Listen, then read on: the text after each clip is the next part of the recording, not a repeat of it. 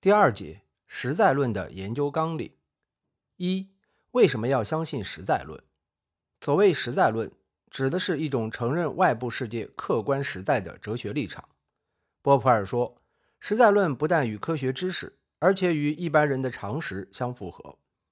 常识的实在论认为存在着一个真实的世界，其中有实在的人、动物、植物、车辆和星辰等等。我认为这些观点是正确的，并且是非常重要的。我相信对他的批判都是不正确的。实在论是对世界是精神的还是物质的这样一个形而上学问题的回答。经验事实无法证伪它，因而实在论并不是一个科学的理论。为实在论寻求科学证明是徒费心机。认真的探讨物质概念的哲学内涵也没有必要。波普尔相信实在论。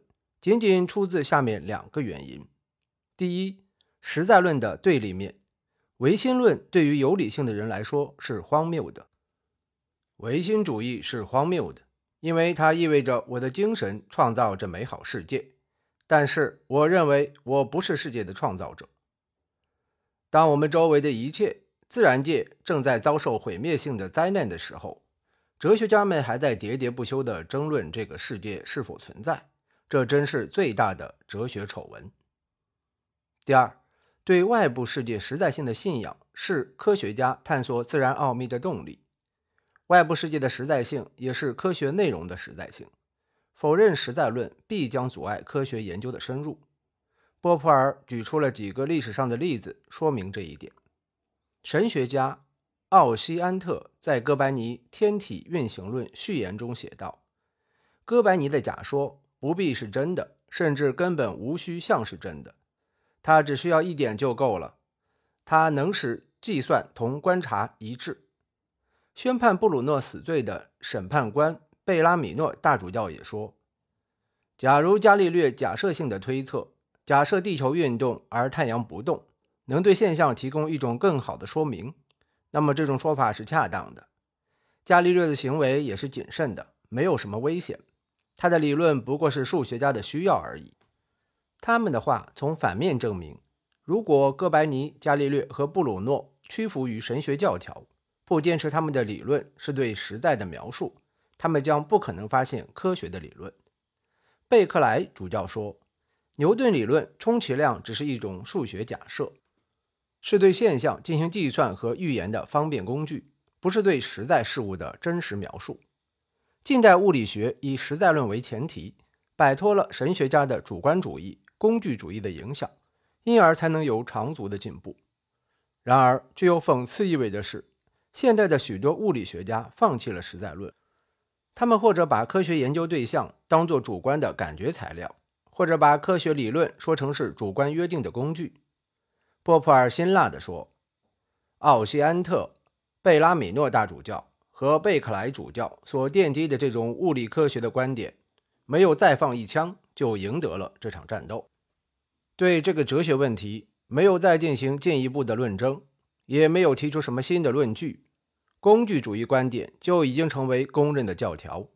所以现在完全可以把它称为物理学理论的官方观点。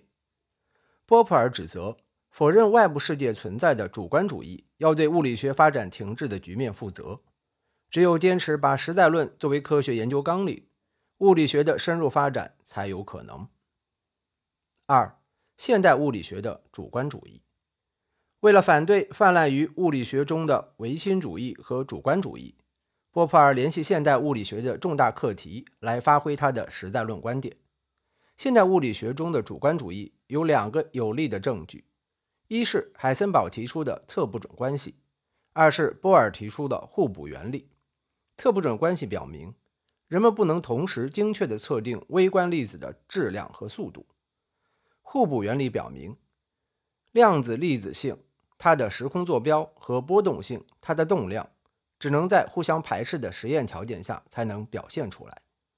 海森堡和波尔都强调，基本粒子的性质和人们使用测量仪器等观察条件有着密不可分的关系。哥本哈根学派由此得出结论。在微观世界里，客体和主体不可区分。用以描述客体连续性的因果律的概念，不再适用于量子力学。他们用几率波的概念代替因果关系的概念，用统计规律代替客观规律。波普尔还用实在论的观点看待物理学的另一个重要概念——熵。他说，主观主义早在量子力学建立以前就已侵入物理学领域。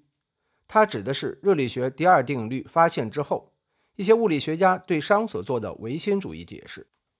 当时流行的热寂说，即是以这一唯心主义解释为基础的宇宙论和本体论。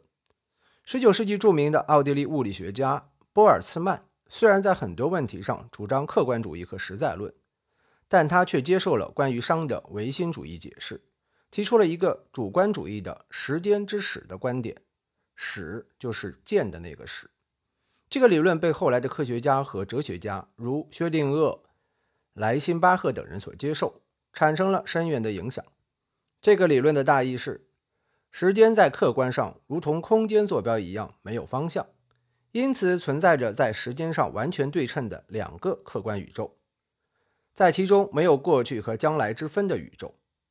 然而，在宇宙中存在着熵的涨落，生命是在罕见的低熵状态剧增的情况下，即在能量剧烈转变的过程中产生的。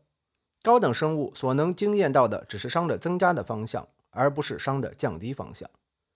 在后一种情况下，宇宙趋于热平衡。这意味着生命的消失。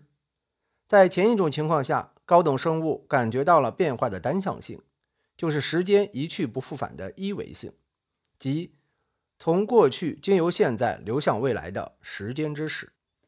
波普尔把这种理论判为主观主义，因为他把时间的客观性说成是一种意识状态，是动物对于熵的增加的经验。波普尔批评波尔茨曼说。他的思想是完全站不住脚的，至少对一个实在论者来说，它是单向的变化为幻觉。这种思想使广岛的灾难成为一种幻觉，因此它使我们的世界成为幻觉，也使我们发现更多的有关我们世界的东西的一切努力都随之而成为幻觉。波普尔对于时间之史的看法涉及到生命的进化、知识的积累、社会的进步和世界的变化。对于他来说，把时间之史说成为仅存于动物经验之内的主观主义，意味着把一切实在和变化均视为幻觉，因此才受到他如此激烈的反驳。三、概率规律的客观性，在哥本哈根学派把量子力学的统计学解释成数学工具和主观约定的情况下，爱因斯坦认为微观世界中存在着人们可以认识。但却未被认识的客观规律，适用于量子领域的统计学规律，只是由于人们对客观规律的决定性作用缺乏认识而采取的补救方法和权宜之计。这两种立场的对立，造成了现代物理学中著名的哥本哈根学派和爱因斯坦之间的争论。波普尔在这场争论中并未置身度外，但他也没有在争论的双方观点中做出非此即彼的选择。他把争论的焦点归结为两个问题：第一，微观世界有没有客观规律；第二，关于世界的决定论和非决定论，谁是谁非？在第一个问题上，他间接地支持了爱因斯坦的立场；在第二个问题上，他则倾向于同意哥本哈根学派的观点。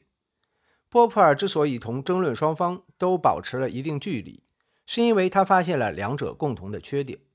无论是哥本哈根学派还是爱因斯坦，都没有承认统计规律的客观性。他们都认为，统计规律是出于某种主观需要而采用的人为方法。他们关于规律的认识仍然局限于经典的概念。自然规律是事物之间的因果关系。既然统计学中的概率描写的不是特定的原因产生特定的结果，而是大量现象的大致趋同。它当然不能反映经典物理学中所理解的自然规律，但是波普尔认为，关于规律的经典概念过于狭窄，致使趋向性被排除在规律性之外。为了说明概率的客观规律性，他提出了关于概率的趋向性理论。该理论的要点是：我们无法预测一个体系的运动结果，因而可以说这一结果是任意的。但是，如果重复实验表明了该系统的统计学意义上的稳定性，那么这一稳定性反映了该系统的内在的趋向性。内在的趋向性表明的不是系统内部要素之间的关系，而是系统和它所在环境之间的关系。波普尔说，趋向性是实在论者对原因的概念，特别是对力的概念的非决定论的概括。当趋向性达到最大值，即达到概率的最大值一时，趋向性就是经典物理学中所说的力。力是该系统对周围系统的作用。是它们运动的原因。该系统和环境之间更为复杂的相互作用，则产生了这一系统的趋向性。用概率表示，其数值在一和零之间。趋向性从一个系统和它的环境，包括众多的系统之间的排列结构和关系中产生，而不是由人的主观意识所能干预、控制和约定的结果。因此，概率所表达的是。一个系统所固有的客观趋向性，趋向性的客观性，也就是自然规律的客观性。经典物理学的规律可以用力学解释。既然力只是趋向性的一个特例，那么经典物理学中的规律性和量子力学中的趋向性之间的区别，不在于前者是客观的，后者是主观的；也不在于前者是因果关系，后者不是因果关系。确切的答案应该是。经典物理学中的规律是可被准确预测的，符合决定论的；而量子力学规律不能被准确预测，不符合决定论的要求。四、非决定论的客观规律。规律性和决定论对波普尔来说并不是同一件事。说世界有客观规律，并不等于说世界中所有事物都被客观规律所决定。他曾用钟和云的比喻。说明决定论和非决定论的分歧。云代表了这样的物理系统：不规则、无秩序、难以预测。中代表了有规则、有秩序和高度可预测的物理系统。物理学中的决定论者，犹如在说所有的云都是中，这当然是不正确的。非决定论者则坚持中和云的区别，否认云能被归结成中。他们否认所有事物在一切细节上都以绝对精确的方式被预先决定了，但是非决定论者并不否定规律性。云的非决定性并不意味着它是没有原因的，因此在物理学中坚持非决定论并不妨碍对客观规律的追求和对外部原因的探索。相反，在经典物理学中，符合决定论的规律不适用的领域，仍然固执地坚持决定论。倒是容易走上它的反面，滑到否认客观规律存在的主观主义立场。不难看出，物理学中的非决定论和前面介绍的波普尔关于科学知识增长的非决定论是相一致的。一个物理系统是否被预先决定的确切含义是：我们能否精确地预测这一物理系统的未来状态？波普尔争辩说，即使退一步说。承认经典物理学的规律普遍有效，我们仍然不能得到决定论的结论，说我们能够精确地预测物理世界未来状态。即使人们可以完全了解全部物理系统之间的现实的所有相互作用，它们自身，人的物质构造也是物理系统，将来和各物理系统的相互作用也不能被精确预测。人对其未来知识状态的不确定性。和物理世界未来状态的不确定性实质上是一码事。